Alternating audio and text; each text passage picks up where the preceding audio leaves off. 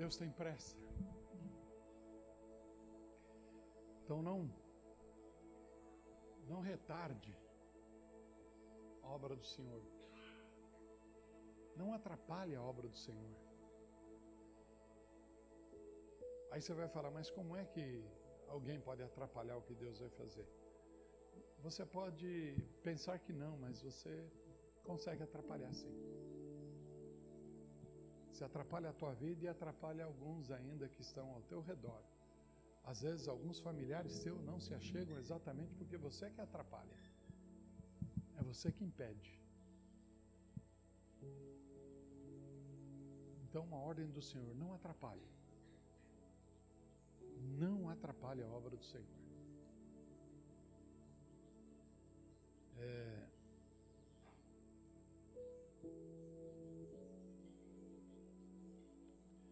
fico numa briga comigo, na verdade é comigo, com um desejo de ser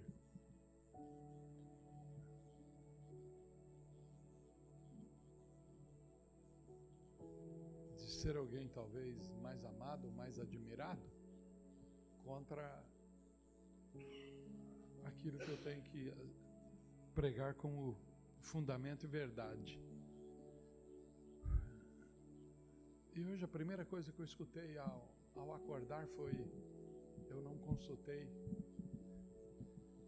carne nem sangue.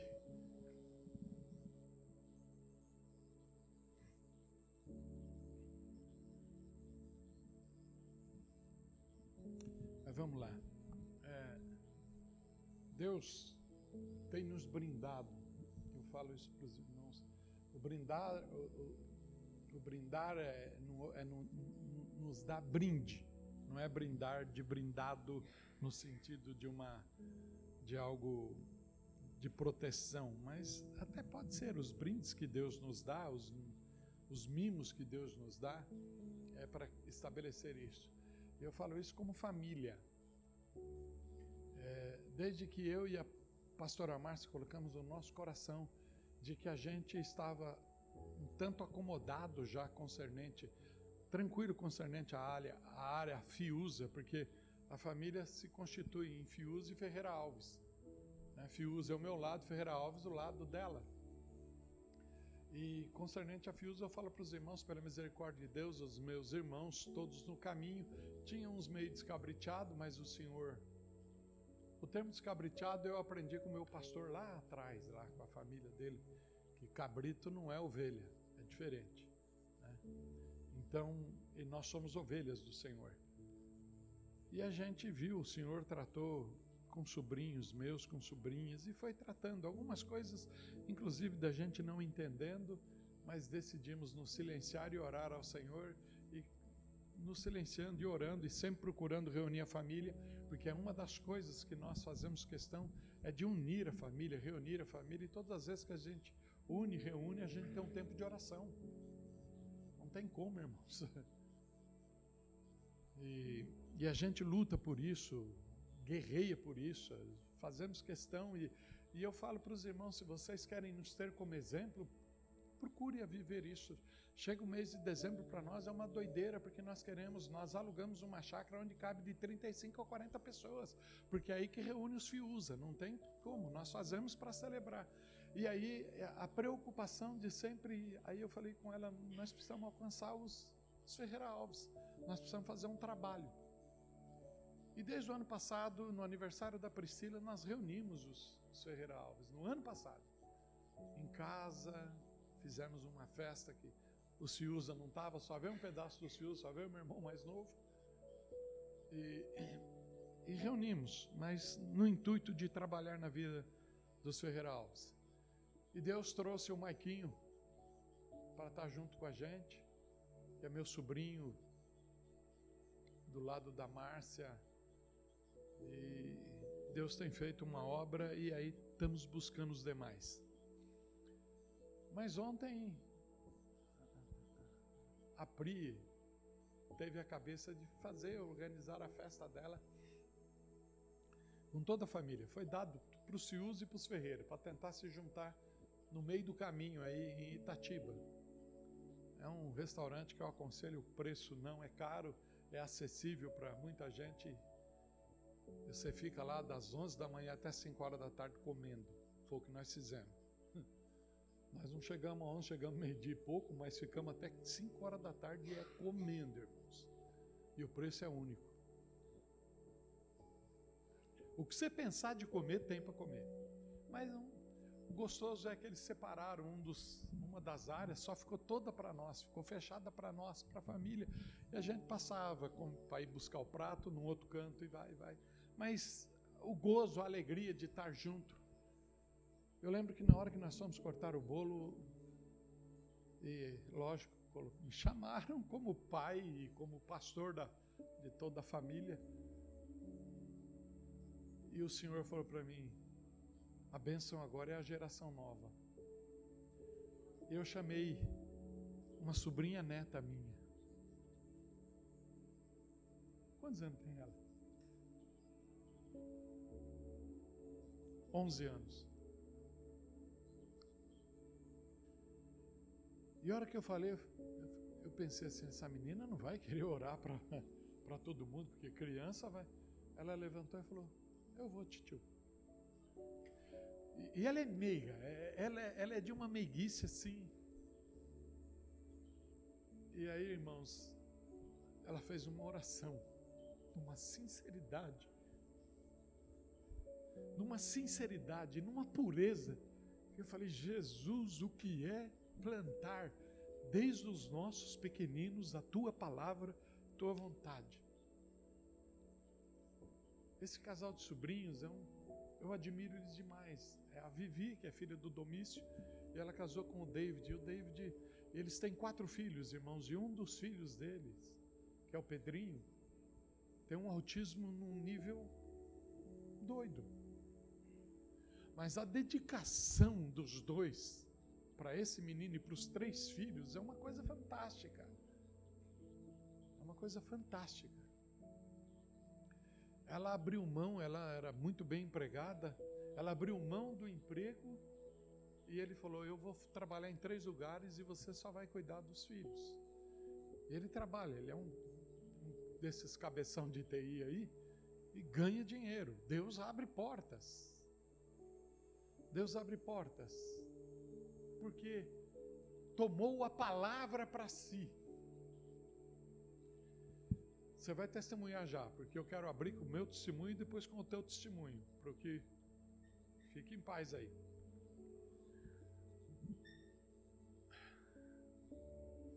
E aí, um outro sobrinho meu que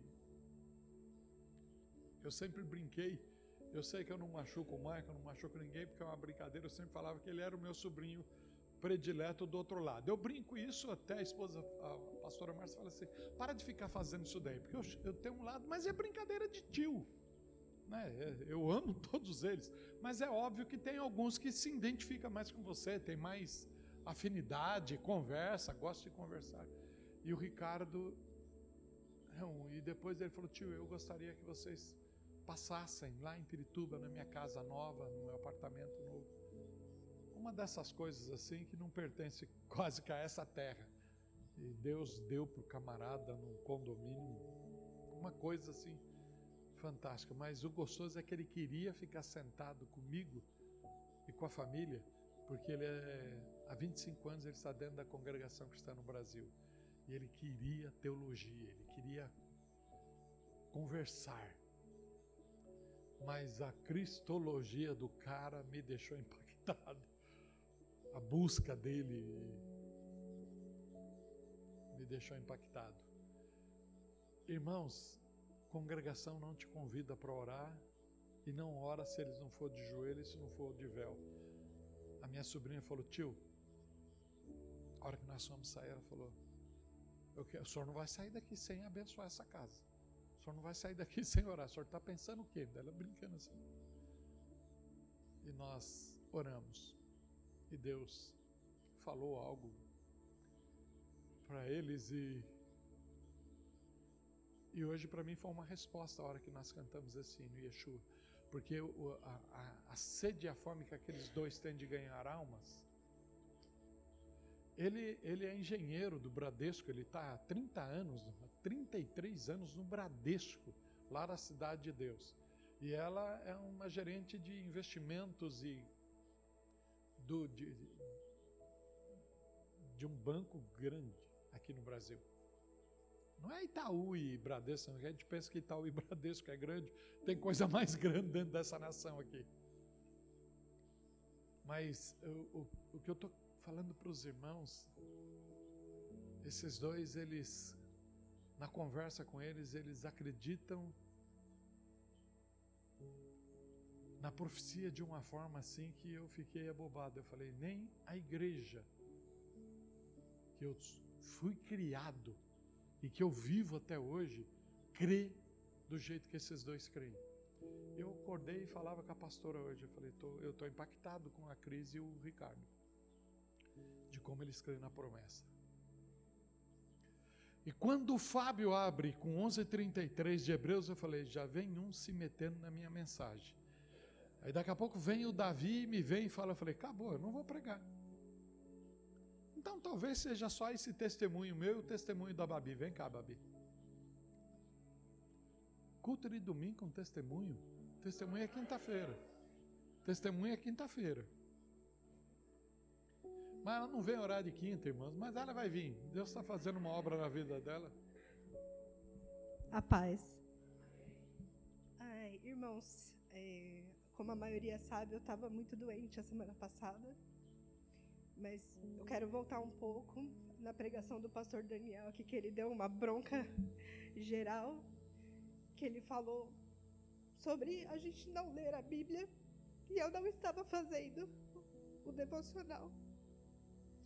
E eu me envergonho muito disso, porque eu já falei para ele, eu tenho muita dificuldade de ler.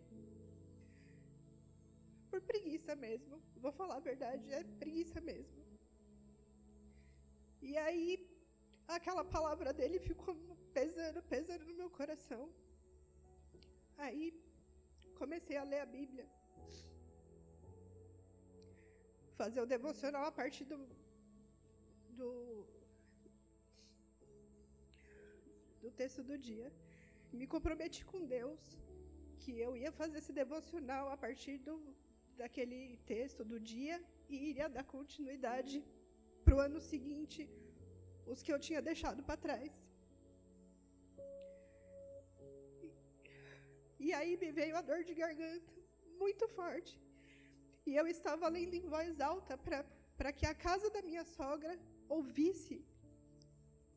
Porque ela perdeu esse costume. O Samuel sempre me falou, a minha mãe sempre leu a Bíblia em voz alta. E aí eu peguei e comecei a ler em voz alta para que a casa ouvisse, né? E aí me veio essa dor de garganta, eu não estava conseguindo nem engolir direito, nem saliva, nem nada. Estava muito difícil mesmo. Passei a semana inteira com dor de garganta. Na terça-feira passada, me veio uma conjuntivite. E eu declarei, eu falei, eu não permito que uma dor de garganta me faça parar de ler em voz alta. E eu não permito que uma conjuntivite me segue e me deixe me deixe parar de ler. Porque é um compromisso que eu fiz com Deus e eu não vou abandonar isso agora. E teve um dia que eu não conseguia levantar da cama, o Samuel viu, eu tomei remédio e voltei a deitar. E aí, naquele dia, ele me levou no médico novamente voltei para casa, já ia dar meia-noite, e eu não estava com vontade nenhuma de ler, mas eu falei: Senhor, eu vou ler, e o Senhor vai me ajudar. E eu li.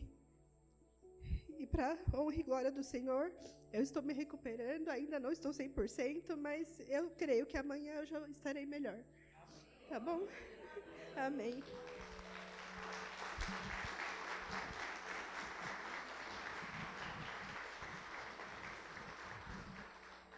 Amém.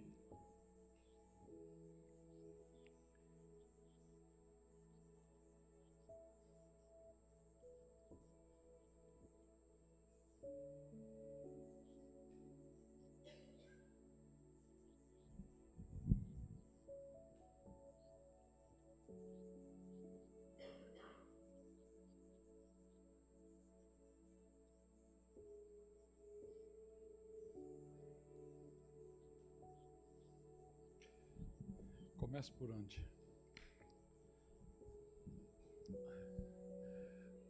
O tema do mês, 108, 13.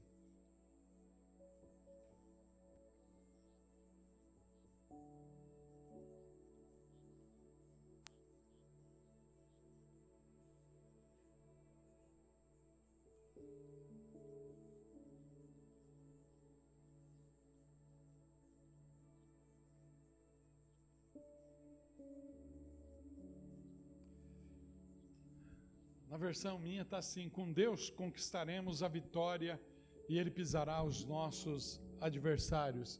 Que é exatamente. Ah, não.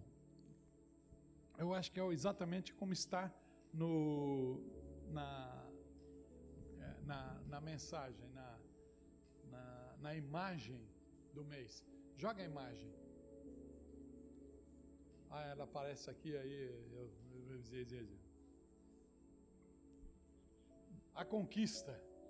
Com Deus conquistaremos a vitória e Ele pisará nossos adversários. É, a figura, é óbvio, ela fica um pouco, mas é uma águia. E a águia mexe muito comigo, muito mesmo. E é a partir a partir de uma mensagem que eu escutei em 1900 e oitenta e nove, oitenta e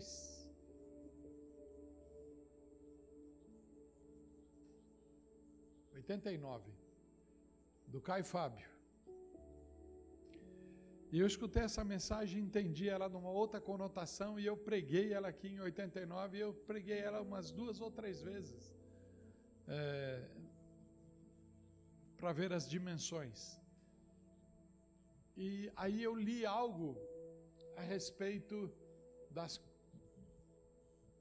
de algumas comparações que Deus permite com que os seus ministros entendam e façam.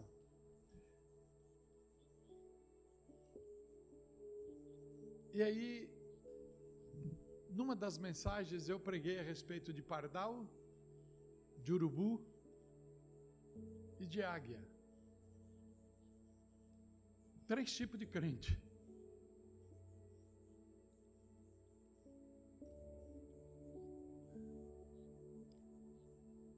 O pardal, a águia, só se alimenta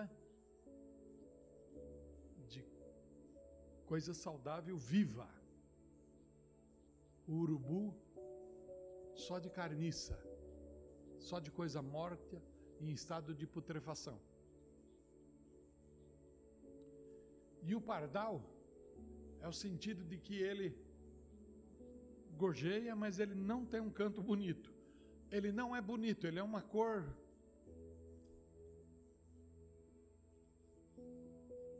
E o pardal ele defeca muito. Pelo tamanho dele, ele, ele é uma das aves que mais defeca. E se você perceber por onde ele passa, tem E eu ontem, pela manhã, antes de nós sairmos, eu fui brincar um pouco com a, com a cachorra e ela, a cachorra a que ficou viva em casa, ela tem um, um aspecto que eu, eu fico prestando atenção no comportamento dela. A nossa casa, em função dela, não todo lugar em São Paulo tem rato, irmãos. Não vem com essa falar minha casa não tem, que toda casa tem. Em função do esgoto que a tua casa ela joga no esgoto público e aquilo lá vem para tua casa. Mas em casa com essa cachorra não entra. Que algumas vezes que apareceu alguém no corredor lá, um, o Mickey Mouse apareceu no corredor, ela, ela mata sem morder, ela mata com, com uma peculiaridade só dela. Ela mata com a pata. Ela mata.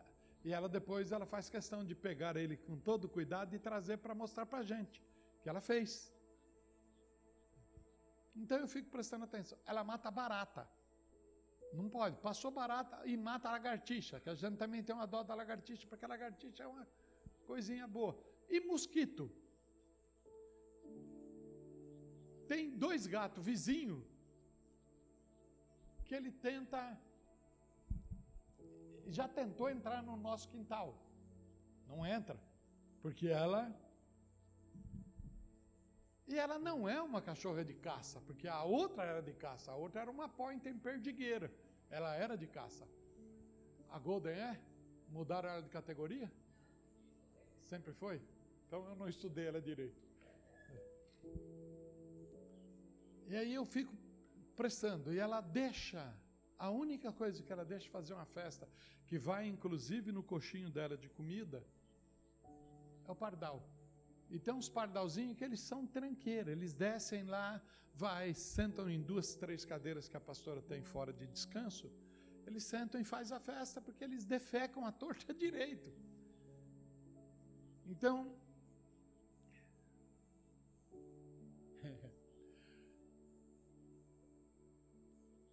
a conquista é águia.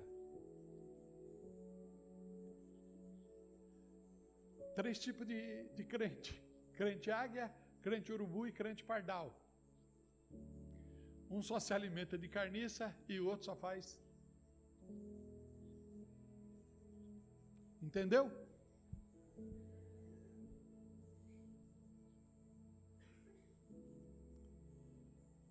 Que análise absurda é essa, pastor, que o senhor vem Algumas coisas que você tenta fazer e pensa que faz com excelência, com ah não, isso é bom. Já é bom demais e eu creio que o Senhor vai se agradar. Deus não se agrada do que é bem feito e nem do que é bom. Deus só agrada do que é excelente.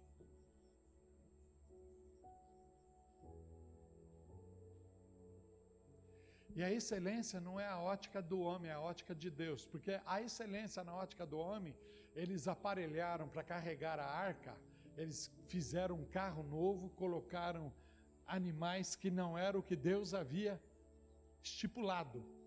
E acharam, não, Deus vai se agradar, nós vamos colocar touros de Bazã, bem fortalecidos, e eles vão puxar essa carroça que nós fizemos com todo o entalhe, e Deus não se agradou. Porque Deus já tinha feito todo o croquis de como deveria ser transportada a arca. Às vezes você toma comportamento e atitude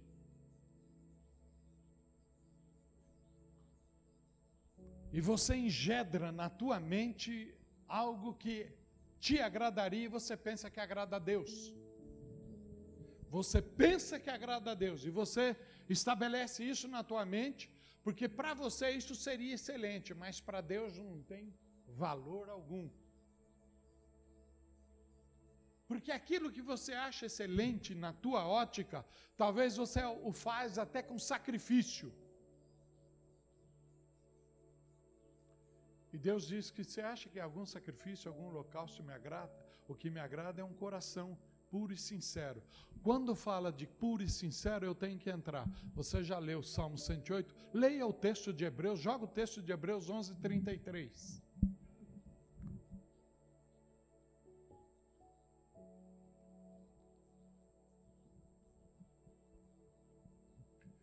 Os quais pela fé conquistaram reinos.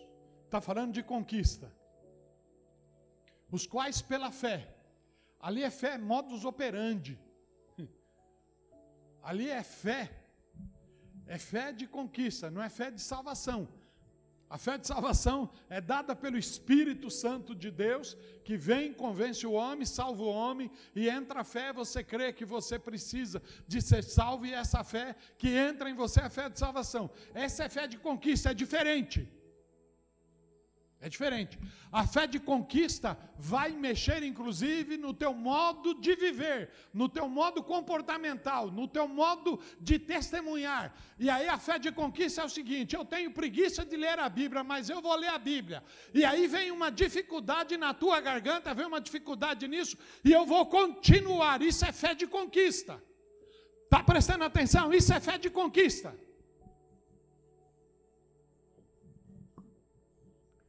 Esse meu sobrinho Ricardo, ele viu e cresceu com o pai dele, vendo o pai dele alguém que fumava muito e bebia. Não tinha comportamento de bêbado, porque a gente ficava até besta e falava: como é que o tio Zezo bebe desse jeito? E a gente nunca vê o tio Zezo zoado. Mas é que o cara, desde criança, aprendeu a tomar cachaça. E foi, foi, foi, foi, foi. Chegou num. E o Ricardo viu isso a vida inteira. E o Ricardo nunca pôs nunca pôs álcool na sua boca. E vendo todas as promessas, e aí ele foi falando, ele foi, nós, na conversa ontem eu fui escutando, eu falei, Jesus, ele, ele, ele creu na primeira palavra de promessa para a vida dele, ele tomou posse, e aí o Senhor só foi jogando promessas, promessas, promessas, e crendo, e ele ele é um camarada que voa o mundo, irmãos, conhece tudo quanto é canto e muito bem sucedido. É muito bem sucedido mesmo. Mas você não vê ele falar do sucesso dele em hipótese alguma. Ele fez questão de levar-nos a esse apartamento que nós, eu e a pastora, ficamos abobados, maravilhados. Um apartamento que tem quadra de esporte, tem tipo de piscina, piscina quente, piscina frio, tem academia, tem é, supermercado dentro, tem mas, tudo que você imaginar. Tudo que você imaginar. Fé de conquista, os quais pela fé conquistaram reinos. Eu quero que você comece a compreender isto. Comece a compreender isto. Porque você precisa de bens para chegar no céu? Você precisa de conquistar governos, reinos para chegar no céu? Não mas a fé de conquista te traz os bens dessa terra. A fé de conquista te traz os bens desta terra. Se você ficar na máxima, os pobres sempre têm convosco, você não tem a fé de conquista, você se acomoda, se anivela por baixo e está tudo bem. Se o teu coração está em paz, sem problema algum. Eu não vou pregar prosperidade, nem vou te falar para você é, que vou te ensinar a prosperidade, mas eu estou falando que existe uma fé que conquista e conquista prosperidade. Mas para que isso aconteça, eu vou ter que voltar na palavra de terça-feira e aí é o centro da mensagem. Eu estou fazendo um preâmbulo, estou fazendo uma abertura aqui. Para você tentar acompanhar o raciocínio, não meu, mas o raciocínio que o Espírito colocou no meu raciocínio. E eu tenho convicção disso. Eu tenho certeza absoluta disso. A fé de conquista diz mais: os quais pela fé conquistaram reinos mas é engraçado que conquistaram reinos e aí vem uma posição. Praticaram o quê?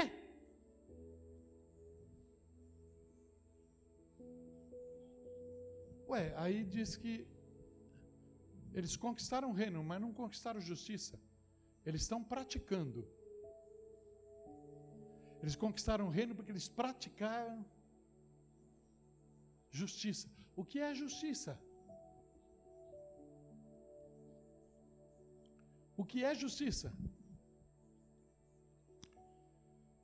É justo eu ter uma casa boa?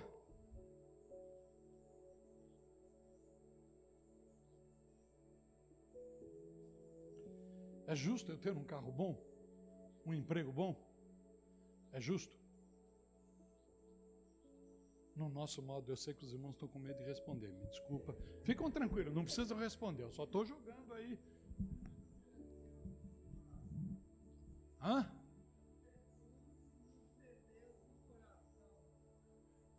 É ter tudo e, e não ter Deus no coração.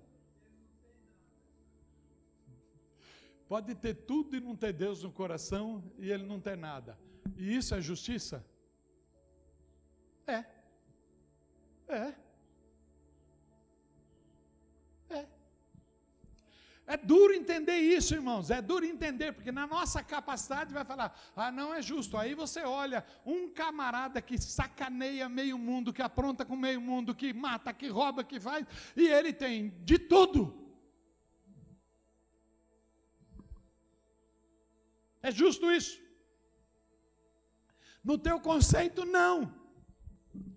Mas o conceito, no conceito de que ele saiu para conquistar, ele pode ter usado os métodos de conquista errado, mas o que ele adquiriu é justo pelo método da conquista dele.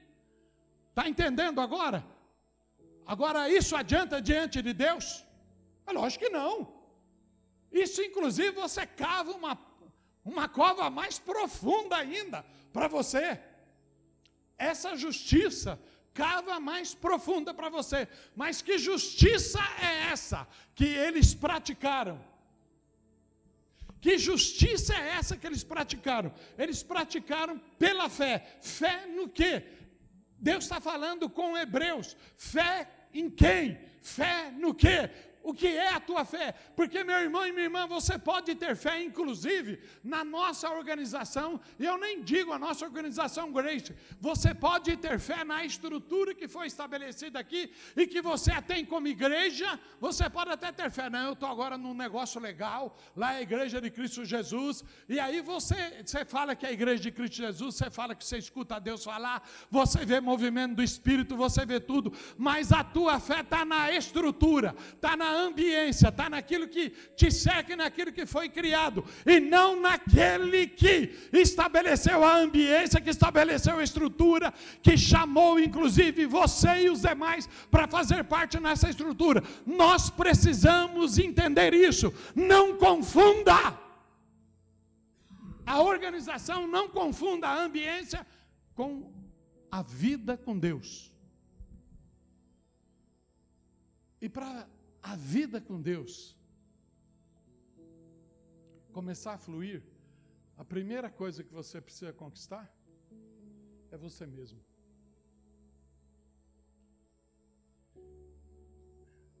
Até agora está legal. Começa a bater agora. Amém?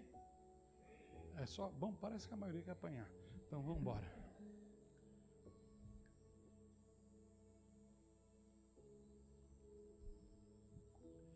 Praticaram a justiça. e o gostoso é isso, irmãos.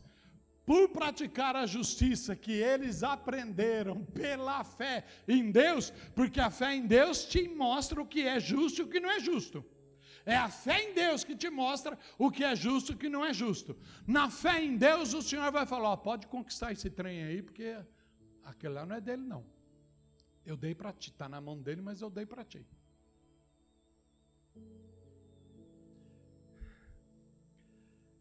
Quantos irmãos que era da minha época? Porque eu agora eu, entrei num outro estágio. Depois do tombo eu fui para um outro estágio. Eu fui para um estágio agora, o Senhor acrescentou 30 anos na minha vida. De 67 eu vou para 97. Tá perdido vocês. Aguentar um velho desse. Não falei, por isso que eu fui, mudei o seguro. Por isso que eu mudei o seguro essa semana. A mensagem do, do a mensagem do Marcos de domingo me fez eu, eu ter um segurinho lá no Itaú, lá faz muitos anos, né, irmão Zé? A gente tem uns negocinhos lá na. Eu fui lá, estava tudo errado, do jeitinho que o, Mar, que o Marcos pregou. Mudei o negócio. Falei, não, ela morre, então eu sou o beneficiado. Agora mudei a, mudei a coisa, porque o Senhor me mudou de patamar. Praticar a justiça, alcançar o cumprimento de promessas alcançar o cumprimento de promessas. Você já parou para analisar quais foram as promessas de Deus para a tua vida?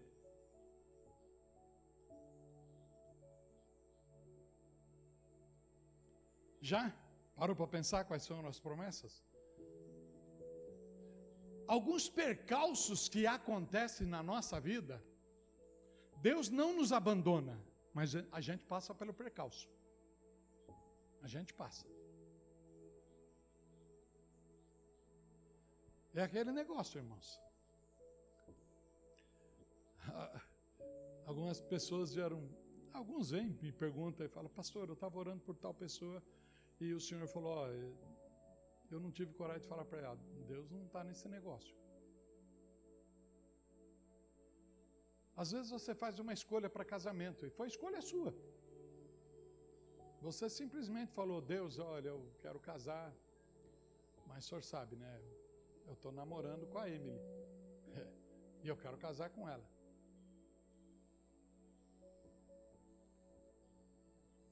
É a vontade de Deus?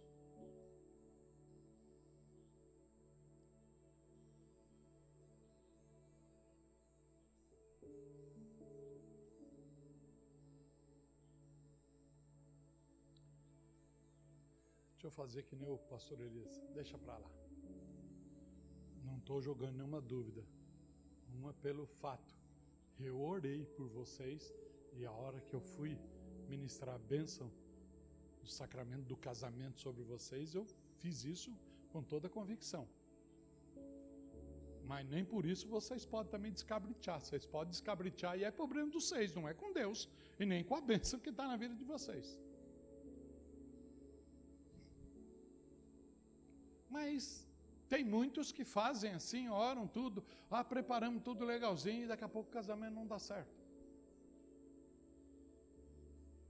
E aí fala, pô, se eu soubesse que você é essa tranqueira, eu não tinha vindo com você não. E aí vai culpar Deus? Não. A escolha foi sua. As consequências vai depender. Ah, eu vou eu vou suportar, eu vou aguentar. Você pode fazer isso, mas o outro fala, eu não, estou caindo fora. Aí você, você já está pronto para viver as consequências de conviver com alguém que não era a vontade de Deus, mas esse alguém decide cair fora e te deixar. E aí você vai viver além da consequência disso, agora a consequência, depois da consequência que você já tinha optado, vem uma consequência ao quadrado. E aí ela pode ser elevada ao cubo quando você caça uma outra pessoa como o Senhor pode te restaurar, que aí na outra pessoa ser alguém segundo o coração de Deus. Mas aí você fala, mas casamento não só? Ixi, eu vou jogar confusão na cabeça aqui agora. Só não joga confusão? Então não vou, vou parar de falar, porque senão eu jogo confusão.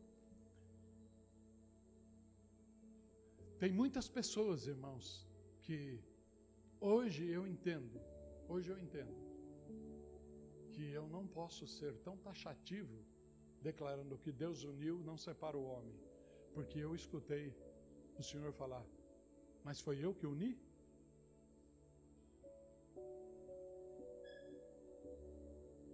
Mas foi eu que uni? Os irmãos estão entendendo o que eu estou falando? Eu não estou liberando agora simplesmente por uma incompatibilidade ou porque você já está vivendo há 40 anos com coisa, e aos, há 40 anos fica uma maravilha, irmãos. Porque eu, depois de 40 anos de casado, nós estamos indo, 45, nós estamos indo para os 50, né? Irmãos, os irmãos nem imaginam como as qualidades dela foram ressaltadas agora e eu não olho mais nenhum defeito dela. E a mesma coisa ela tem feito assim comigo. Vocês acreditaram, né? Porque a coisa, quanto mais tempo junto, vai ressaltando os negócios e você vai ficando pior. Você vai ficando pior. Uma que você vai ficando pior, porque velho, ele, ele, ele vai perdendo alguns controles. Ele perde alguns controles. Ele perde filtro. Perde. E é natural da idade. É natural da idade. Mas aí e você fica impaciente, mas você está casado com uma velha também que fica impaciente. E aí é dois impacientes. Não é. Mas é. E aí você vai viver coisa, mas está faltando. Se você fica dois dias fora, junto, não junto, você fala, caramba, a chatice está fazendo falta. Você tem saudade da chatice. É. Porque são as consequências naturais das coisas. Por que, que conquista? A palavra do Senhor é conquista. E se você não te conquistar em Deus, Você vai viver uma vida medíocre, uma vida de desgraça, uma vida de desgosto, uma vida de tristeza, uma vida de que não se completa. Você pode viver maravilhas da presença de Deus num determinado culto, você pode se alegrar num louvor, você pode dar pulo, dar brados, mas aí quando você volta para o teu quarto, o sentido de teu quarto é aquela hora que você vive só, e a hora de viver, vi, viver só é maior do que a hora de viver juntos porque nós vivemos muito mais só, e eu digo isso porque você pode estar aqui, pode estar dentro do teu quarto, a tua cabeça não está dentro da ambiência, não está ouvindo a mensagem, e aí alguém fala assim, mas, oh, mas você estava naquele culto, Deus falou, mas você não ouviu, porque você estava dentro das tuas necessidades, dentro das tuas articulações, e deixou Satanás travar o teu ouvido, porque aí você não conquistou você, você é conquistado por Satanás, você é conquistado por espírito imundo, você é conquistado por vozes de fora, e não vozes de Deus, e não vozes daqueles que te cercam, que adoram o Senhor, e nem a voz do pregador chega a você, nem a voz do profeta chega a você, e nem a voz da palavra chega a você, porque você foi conquistado por outras coisas. Amém?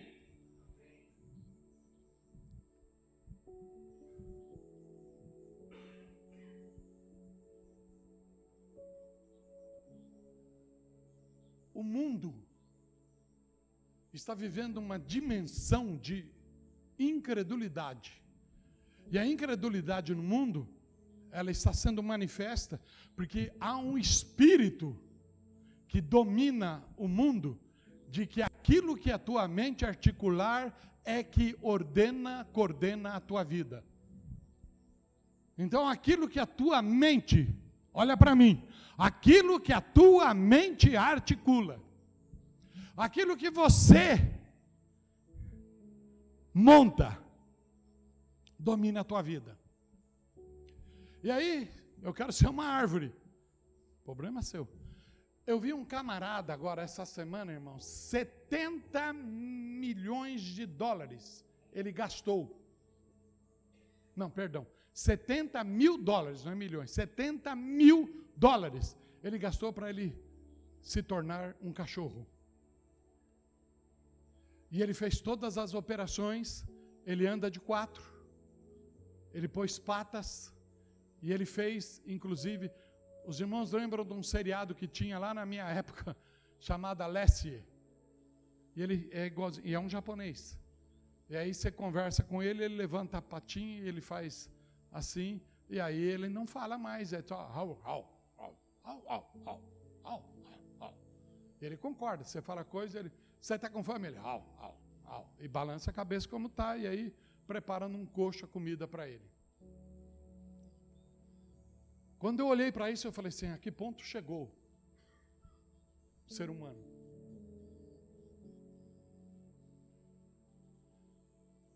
Aí você fala, mas isso é um absurdo.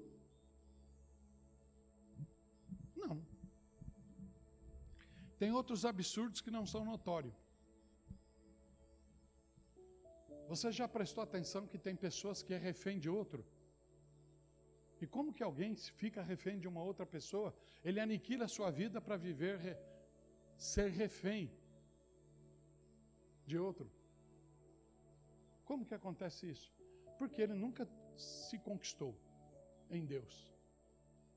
Ele é algo vulnerável que outros o conquista. O que é que leva tanto um homem como uma mulher a viver um espírito de prostituição? O que é? Uma mulher que se apresenta numa casa de espetáculo e está ali à disposição, e não é hoje, não é só mulher, é homens, está ali à disposição para toda a prática. O que é que leva a isso? Que tipo de conquista essa pessoa trouxe para si? O ser desejada ou ser desejado? Preste bem atenção nisso, no que eu estou falando com você, meu irmão. Preste bem atenção. Porque o espírito que dominar a tua mente, você será escravo dela. Foi ele que te conquistou. e você não conquistou nada.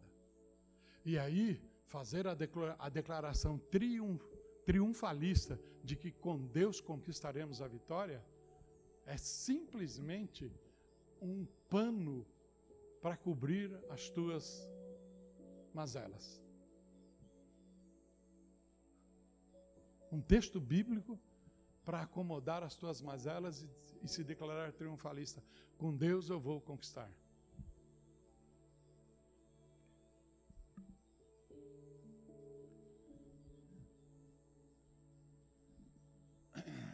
Na terça-feira, eu comecei a falar a respeito disso, de que eu não tenho poder contra esse domínio da minha mente, eu não tenho condição de destruir isto. Eu não tenho. Tanto é que a proposta do tema nosso, baseado no Salmo 108:3, diz que com Deus nós conquistaremos vitória, mas é Ele que pisará o inimigo, não sou eu. É Ele que pisará o inimigo. Não sei se foi no culto de terça-feira, que a hora que nós descíamos para comer a coxinha, ali na. Não sei quem é que estava cantando, Romanos. Como é que é? Era, era a, a Milene cantando. Milena cantando. É, é, um hino do, do filho lá da, do Ronaldo Bezerra. Romanos 16, 19 diz: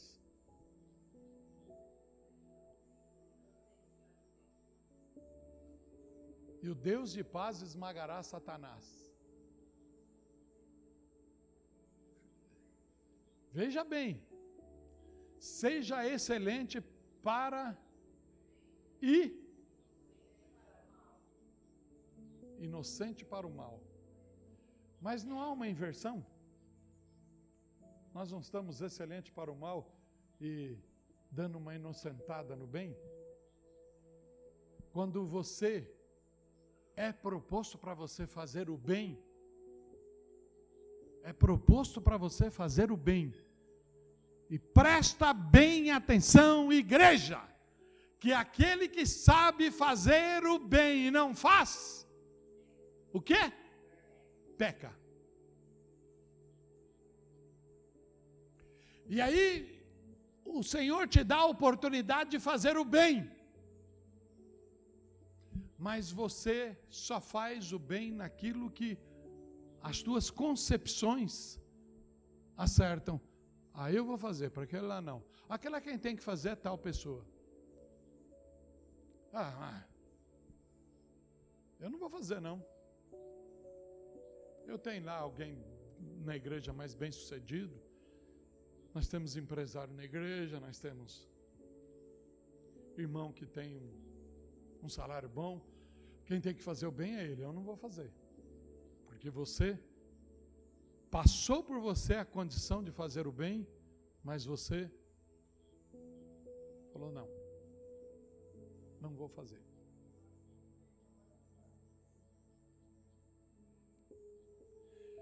Aí é um dito popular: fazer o bem sem olhar a quem. E é um dito popular que, na verdade, é dito popular, mas tem fundamento e princípio bíblico. E princípio bíblico. E a palavra de Deus diz que nós devemos fazer isso principalmente aos domésticos da fé. Né? Fazer aos domésticos da fé. E aí as tuas articulações argumentam uma série de coisas. Ah, não deve fazer isso, não deve fazer aquilo, não deve gastar isso, não deve gastar. Ah, não deve, quem deve fazer isso é isso, isso, é esse, é esse, é esse, é aquele. Porque você faz, você não foi conquistado ainda. A palavra do Senhor não tomou conta ainda do teu coração. A vida em Cristo ainda para você é alguma coisa mais ou menos assemelhada, não é a vida em Cristo. Então você precisa ser conquistado para depois você conquistar. Você precisa ser conquistado pelo Senhor. E aí você precisa conquistar o teu coração, você precisa ter conversa com o teu coração. Você precisa conversar com si mesmo. Você precisa conversar com si mesmo. E aí eu vou para o texto de, do mesmo salmista, no capítulo 51. Vamos lá comigo.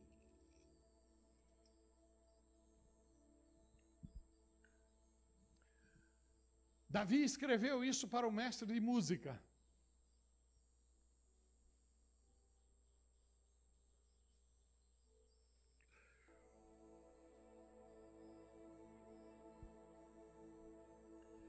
Conquistar a si mesmo tem três áreas da nossa vida que nós precisamos trabalhar. Três áreas da nossa vida que nós precisamos trabalhar: coração, mente e alma.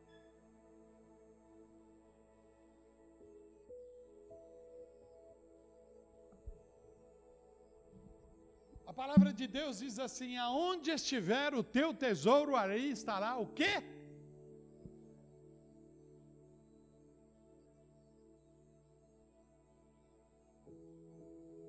Então, na verdade, se aonde estiver o teu tesouro, ali estará o teu coração.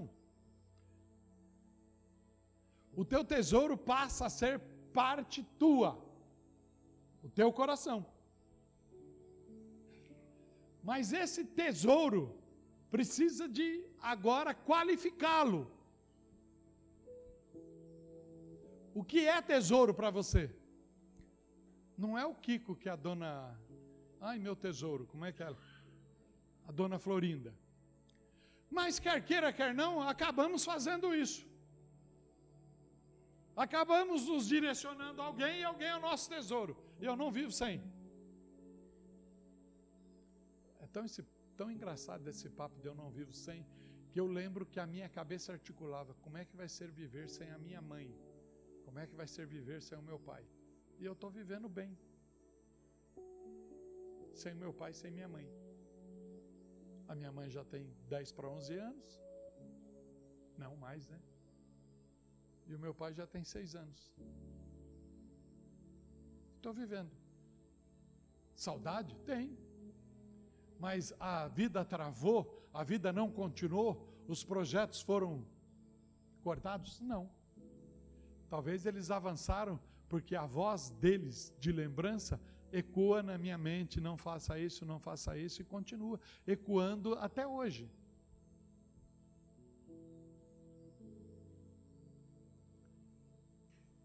Não existe ninguém que possa tomar o lugar de, do maior tesouro da nossa vida, que é Cristo em nós, esperança de glória. Não existe. A gente ama, e eu amo, irmãos, pra caramba os meus filhos. Eu amo. Apesar dos dois mais novos fazer uma revolução ontem na festa, na hora que eu falei que a minha alegria é a minha primogênita, coisa e tal, e aí os outros dois que falaram lá, ah, o pai não faz nenhuma declaração dessa. Aí os dois se abraçaram, se amaram, ficaram lá. Mas eu sei que eles fazem isso de brincadeira, porque eles sabem o quanto que eu amo. Os três para mim é tudo. E aí Deus me traz Lucas, Léo e Arthur, que entra numa outra dimensão de paixão e de amor. E uma das que estava na festa viu o Leozinho vir me abraçar e me beijar lá no, num canto lá, e aí ela olhava para mim assim, a Cíntia do, a nora do, falava, pastor, que coisa mais gostosa. Eu falei, você não imagina o quanto é gostoso isso. Mas eu posso viver sem eles. Dói, dói. Posso viver sem eles. Eu não posso viver sem Jesus, irmãos. Eu não posso viver sem Jesus. E para isso, eu conquistei o meu coração em Cristo. Eu conquistei o meu coração para Cristo. E isso é uma atitude minha.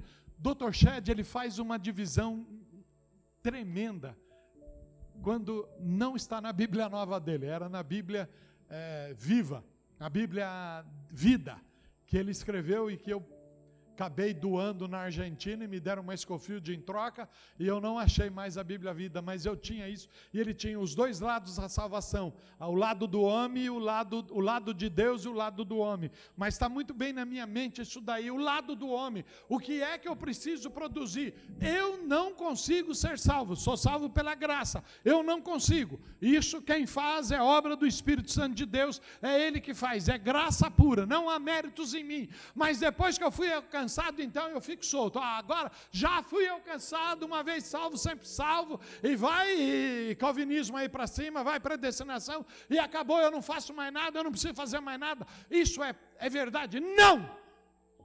Não é verdade. Porque a palavra de Deus procure apresentar-te a Deus. Ele fala, aí Paulo falando para o obreiro, você fala, mas isso é para o obreiro. E o obreiro é o seguinte: Deus não tem distinção de homem, de mulher, de pastor, de apóstolo. De... Deus não tem distinção. Ah, muitos são chamados e poucos escolhidos. O sentido de muitos chamados escolhidos, alguns podem levar para conotação ministerial, mas isso não, isso é escolha de ser, de viver a eternidade com Ele. Então você está inserido dentro dessa palavra. E a vereda do justo é como a luz da aurora, tem que ir brilhando, brilhando, brilhando, brilhando, mais e mais até ser dia perfeito. É atitude, é comportamento, mas eu tenho preguiça de ler. Eu preciso vencer essa preguiça. Conquista o teu coração. E isso é você que tem que fazer. Que não vai adiantar eu orar para você. Sai preguiça, sai preguiça, sai preguiça, sai preguiça. E você não saio, não saio, não saio, não saio. E aí não adianta falar, capeta sai. Não. O capeta vai falar, eu não estou lá. Quem é? É ele mesmo. Eu já quis cair fora da vida dele faz tempo. Mas ele é que não me larga. É. Chupa essa manga, igreja.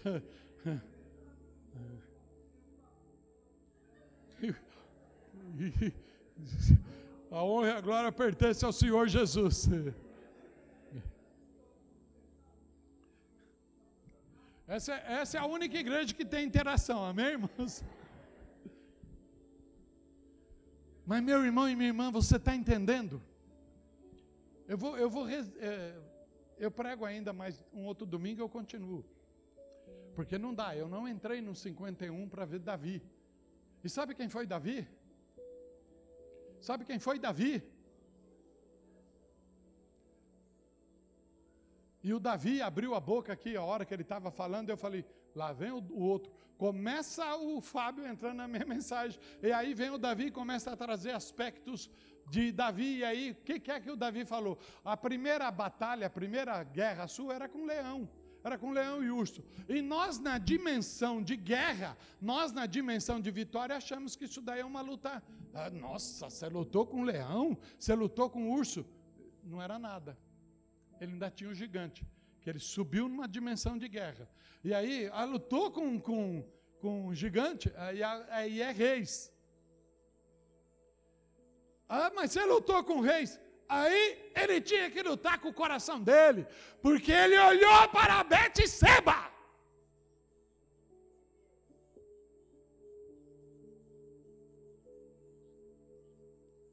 O nível de luta vai. Aí não me vem com essa, não, viu, Jéssica? Não quero nada, não. Eu quero ficar aqui por baixo mesmo como membro, não quero mexer, porque eu só quero guerrear com o leão.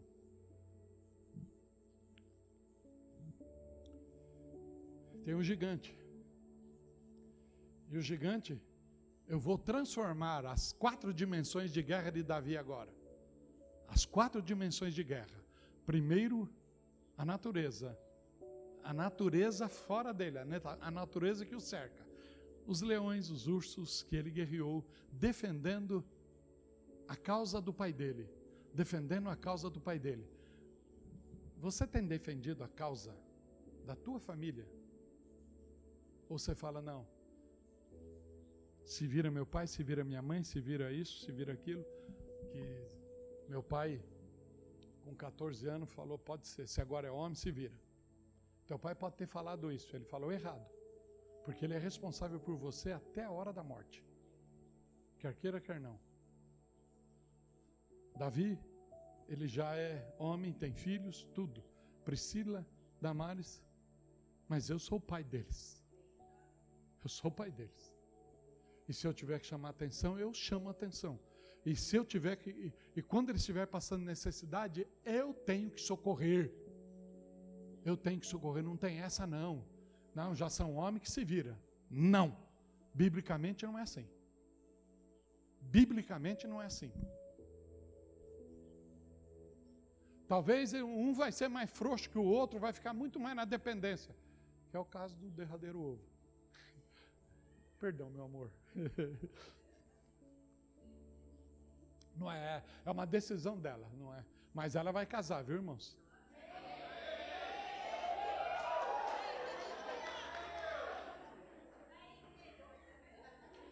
E a partir de hoje eu libero ela para o casamento. Está liberado. Destravei!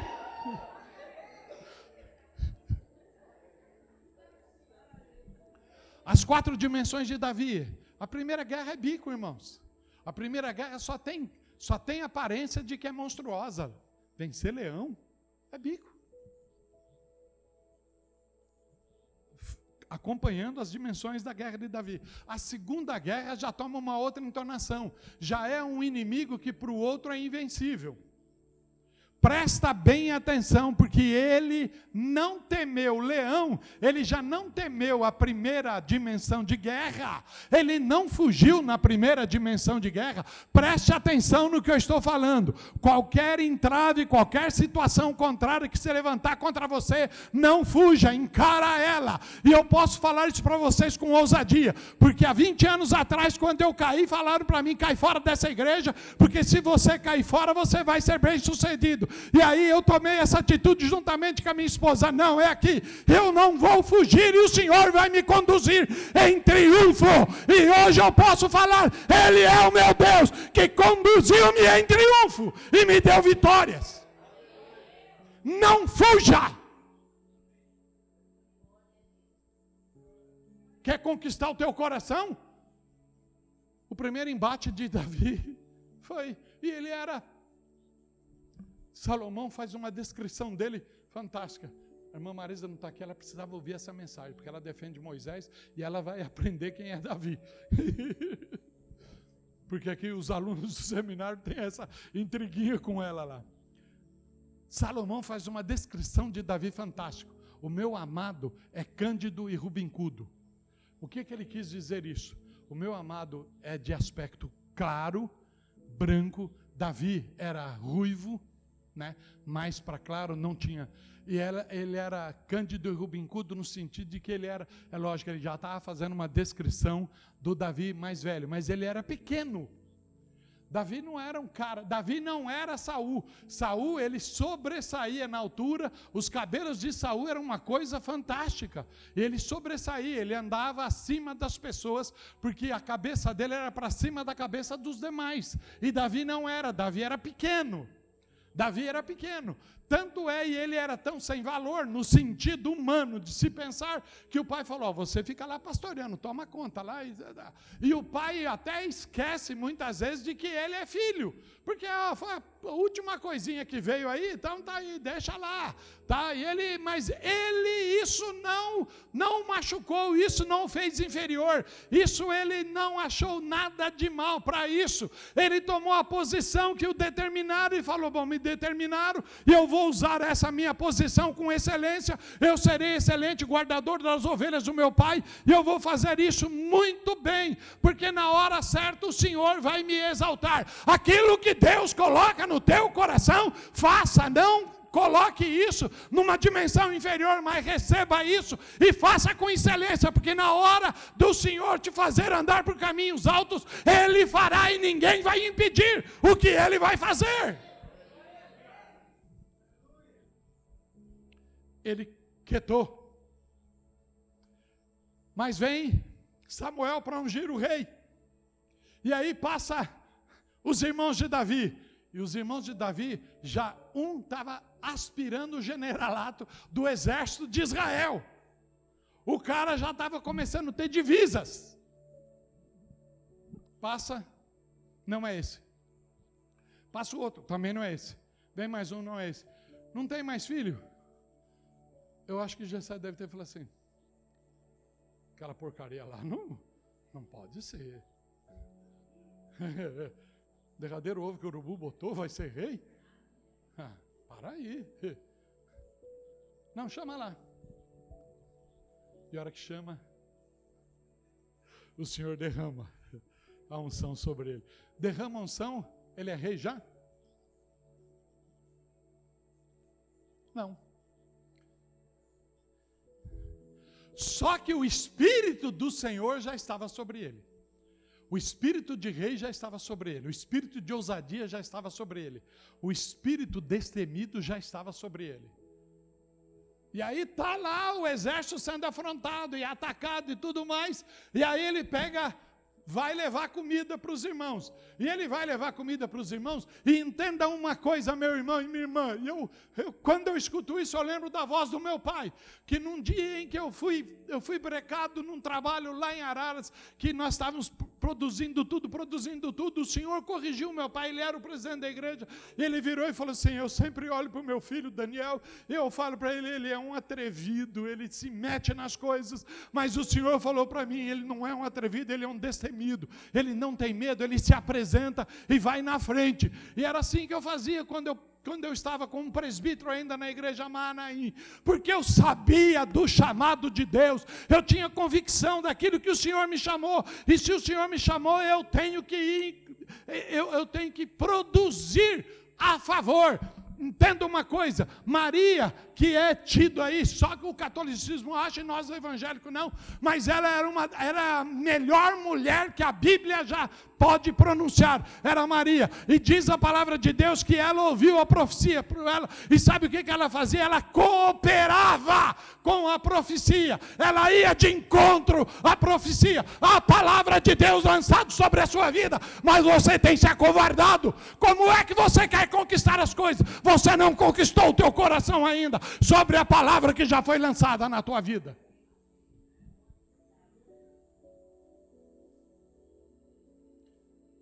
Parece que apanhar de hoje está mais gostoso, né? Está mais fácil, tá?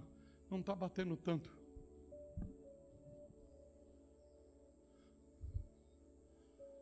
Em função da ousadia de Davi, ele foi levar comida para os irmãos da batalha.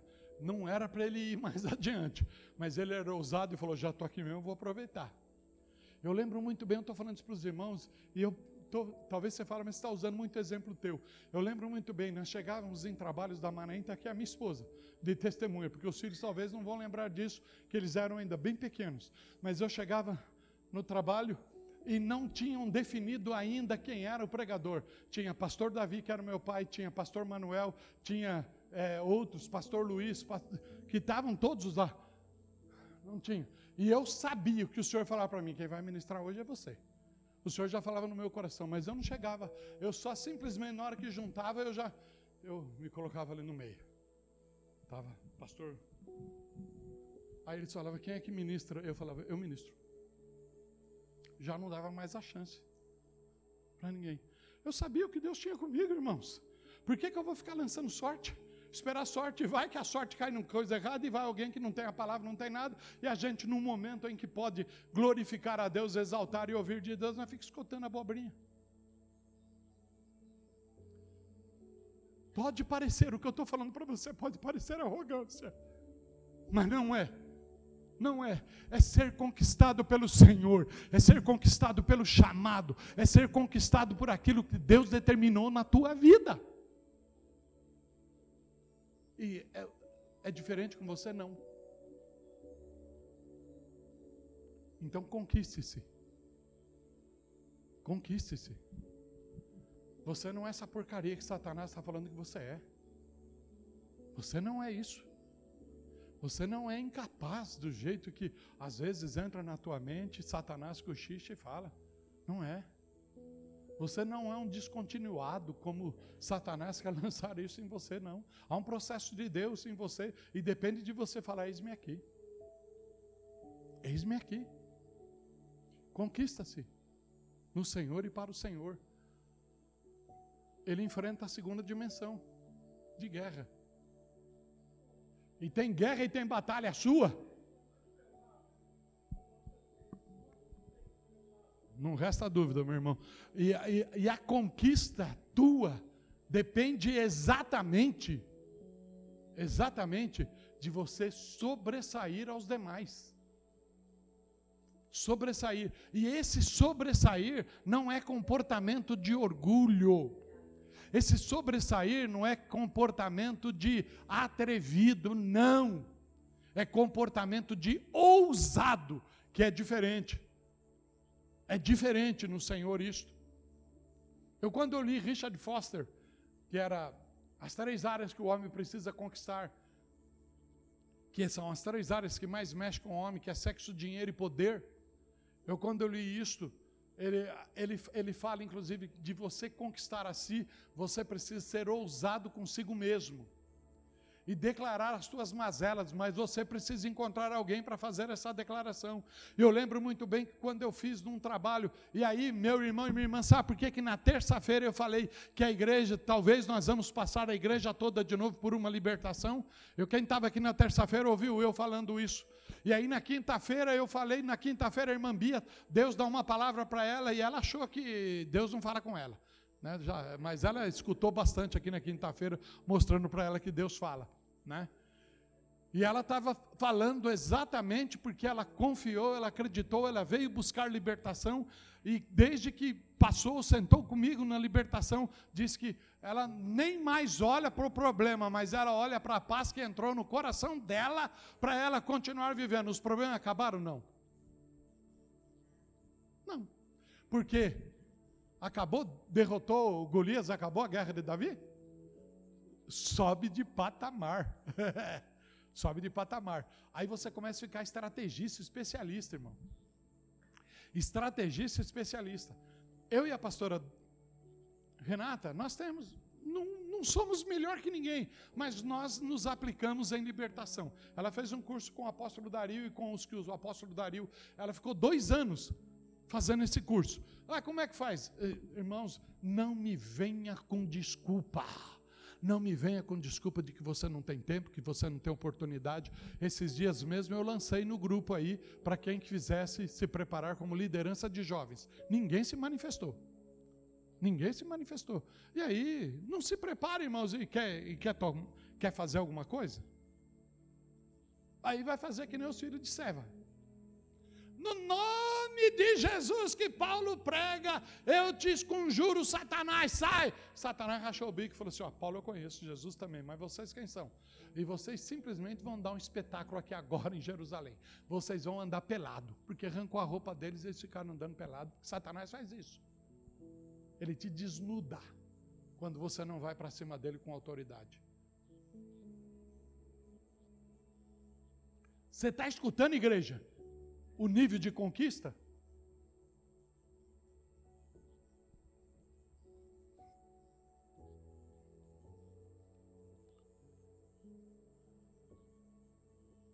Deus tem dado essa condição para Cristo Centro.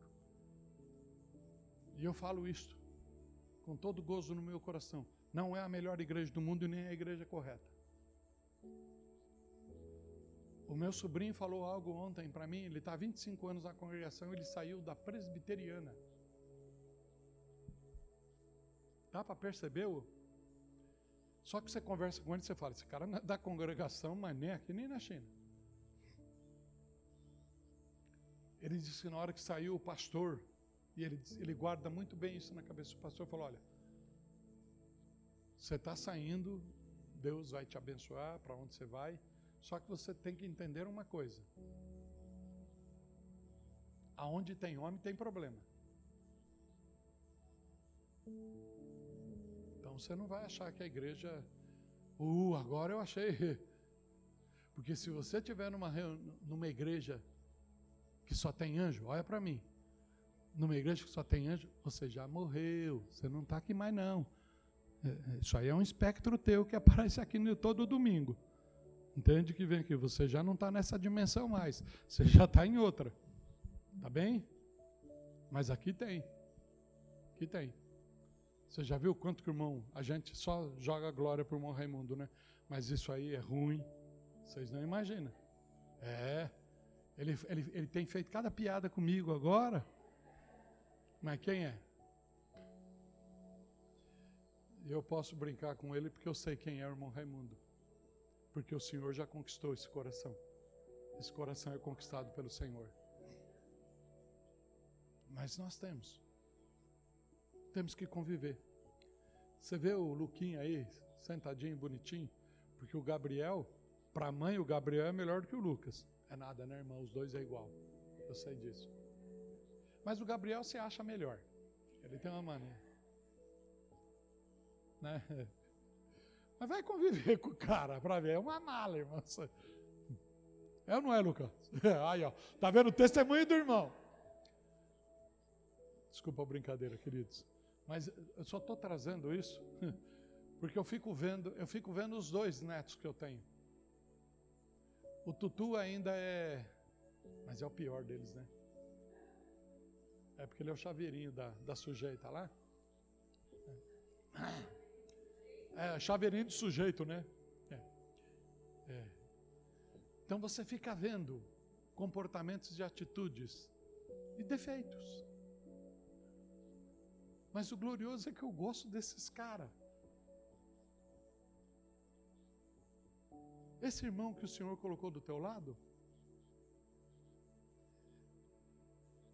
ele está tentando ser a imagem de Jesus Cristo, ele está guerreando, ele está lutando, ele está tentando se conquistar. Então, tenha paciência com ele.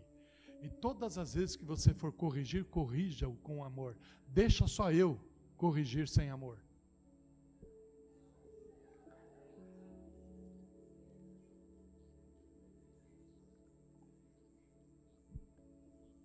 E aproveita que só tem 30 anos mais de correção, hein?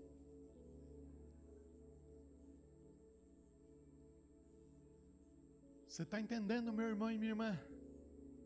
Entendeu o que é que precisa ser conquistado em ti? Compreendeu? Tua mente, teu coração, tua alma.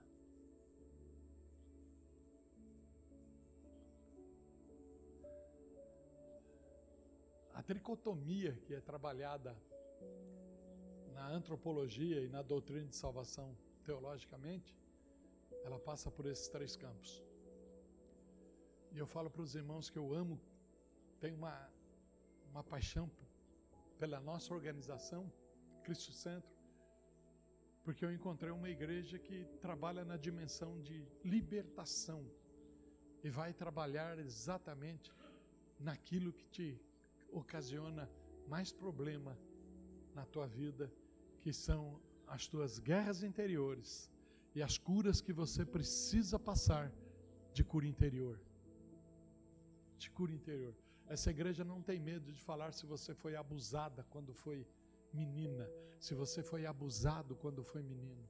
Essa igreja não tem medo de falar se você teve aspectos de que a homossexualidade quis tomar conta da sua vida. Essa igreja não tem problema de conversar com você isso. E nós estamos na autoridade de Deus para tratar esse assunto como já tratamos aqui dentro desse assunto. Se as pessoas não quiseram permanecer é porque não quiseram seguir a cartilha de Deus, não a nossa cartilha, a cartilha de Deus. E aí não compete a nós, irmãos. Não compete a nós. Mas a conquista começa por você conquistar a si mesmo. No outro domingo eu ministro o Salmo 51. Amém? Porque eu só abri e ia começar com ele e ele é longo. Mas eu fui até a segunda dimensão da guerra de Davi. Amém? A terceira era conquistar reis. Para daí é que, pela fé, conquistaram reinos. De Hebreus 11, 33. Os irmãos vê a conexão do Espírito porque a gente começa com o salmista, vai parar lá no escritor de Hebreus e dá um passeio pela Bíblia, porque aí é que nós vamos entender exatamente o que Deus tem conosco. Os irmãos prestaram atenção nos hinos que foram cantados hoje, amém? Quem pode falar do primeiro hino?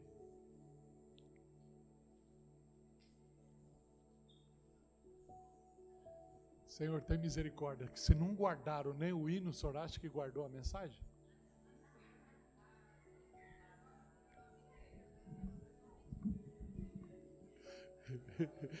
vai, vai ser abusado assim não sei aonde, né? Provocativo. Pega aquela listinha que estava na tua mão aí, mano. De... Hã? Em nome de Jesus, o segundo hino? Hã?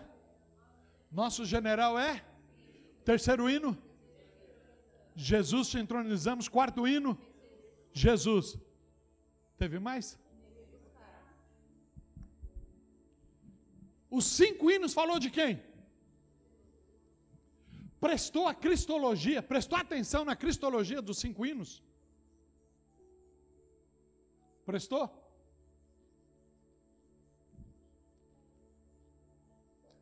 Cleison deve estar falando assim: onde é que eu vim cair? né?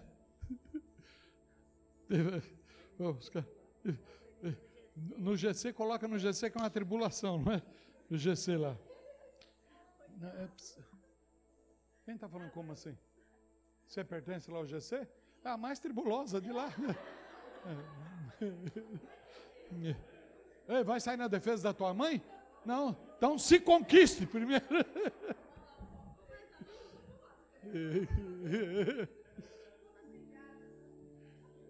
Queridos, os irmãos estão entendendo como é que Deus está tratando a nossa igreja? Você está entendendo?